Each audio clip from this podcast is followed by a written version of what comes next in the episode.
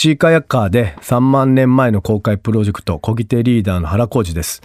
今週はこのプロジェクトの45時間の公開を振り返りたいと思います。未来授業。この番組は、暮らしをもっと楽しく快適に、川口義賢がお送りします。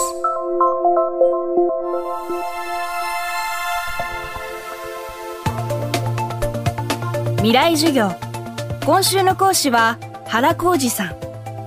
山口県を拠点にシーカヤックガイドとして活動する原さんは、これまでアマゾン川の単独下降、アラスカベーリング海沿岸の単独航海、福岡から韓国のシーカヤック横断など、数々の遠征を成功させてきたシーカヤックのエキスパートです。そんな原さんが今年7月、新たに挑んだ冒険が国立科学博物館による実験。3万年前の航海徹底再現プロジェクト。原さんは木の船を漕ぐ漕ぎ手キャプテンとして台湾から与那国島までの航海を成し遂げプロジェクトを成功に導きました。今週は日本人の先祖をめぐるこの壮大な実験の成功までの道のり。そして参加した原さんが何を見て何を感じたのか伺っていきます。未来授業1時間目。テーマは3万年前の謎。このプロジェクトは簡単に言えば、えー、日本列島人の、まあ、ルーツ、まあ、どうやってこの日本列島に私たちの先祖ホモ・サピエンスが渡ってきたかということを解明する、まあ、そういう壮大なテーマがあったんですけどもまあ、いろんな分野から見ても当時ホモ・サピンスが渡ってきた3万8,000年前っていうのは日本列島は島だったと。3ルートあったらしくて、まあ、北海道から津軽海峡を渡ってきたルート。それと朝鮮半島から本州に渡ってきたルート。そして南から島伝いに、えー、台湾あたりから南西諸島に渡ってきた。その3つのルートがあるんですけども、まあ、最も難しかった島と島が離れるそして黒潮が流れているというその琉球列島のルートを今回漕いできましたまずその3万年前の船がどんな船だったかということが分からなかったんですよね。まあ国内最古というか、まあ、世界最古の船が日本で出てるんですけどもそれでも7,000年前の船なんでそれ以降その以前の船っていうのは全く分かってないと。とにかくその3万年前の遺跡から出てくる石器もしくは貝で作られたナイフのようなものでできる船でないといけないという条件があってですねまず最初に考えたのは草の船、まあ、草の船はね簡単にこう石でも切れるんですけどもそれを束ねて作った、えー、草束船を作ったんですけどもまあこれ僕は参加していないんですけども実際漕いでみたところ非常に水を含んで重たくなってしまったと。ということで、まあ、黒潮を横断することができなかったんですよね。で次は竹という素材に入っていったんですけども竹も石器でね太い竹切れたんで台湾にあるラタン塔ですよね塔でこう編み込んで草いかだ船というのを作ったんですね。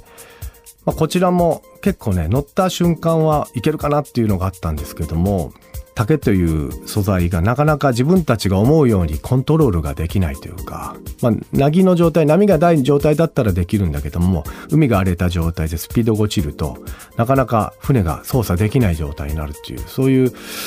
あの難しい問題が出てきて草でもない竹でもないとなったらもう最終的には木だろうということになったんですね。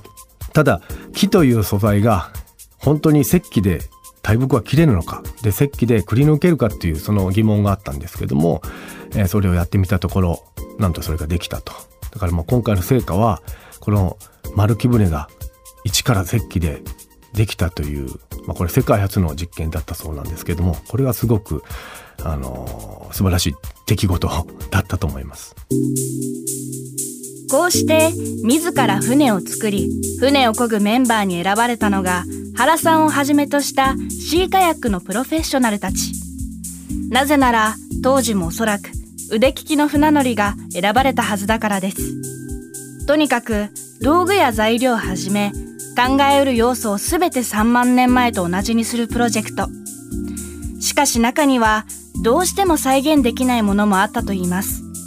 本来は台湾で自生している木をまあ、その現地にある木を切って作るのが望ましかったんですけども台湾の、まあ、僕たち出発する台東っていうところだったんですけどそこに大木が今もないというあの現実があって、まあ、仕方なく国内で探したところまあ、半島に杉の大木直径が1メーター20センチ高さが10何メーターそれぐらいの木があってですね。でできた船は全長が7.5メーター。で幅が75センチ。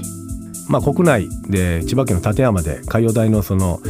研修所でずっと乗れる船にしないといけないっていうので木の年利1枚削るだけで船ってすごい性質変わるんですよね。その安定性が良くなったりちょっと削ったら蛇行し始めたりまっすぐ進んだりってすごくこう繊細な船でですね、まあ、さっき言ったように燃料を1枚ずつ削って海に出してこれじゃダメだ戻してまたここやってみようまた出してダメでその繰り返しを何回も何回も続けて、まあ、2週間の合宿1クールでまあ3回ぐらいやりましたね。それでようやく今年の2月ぐらいですかねよしこれで行こうっていう形ができてそれでその丸木舟を台湾に持っていったという。未来授業。今週の講師はシーカヤックガイド原浩二さん。今日のテーマは3万年前の謎でした。明日も原さんの講義をお送りします。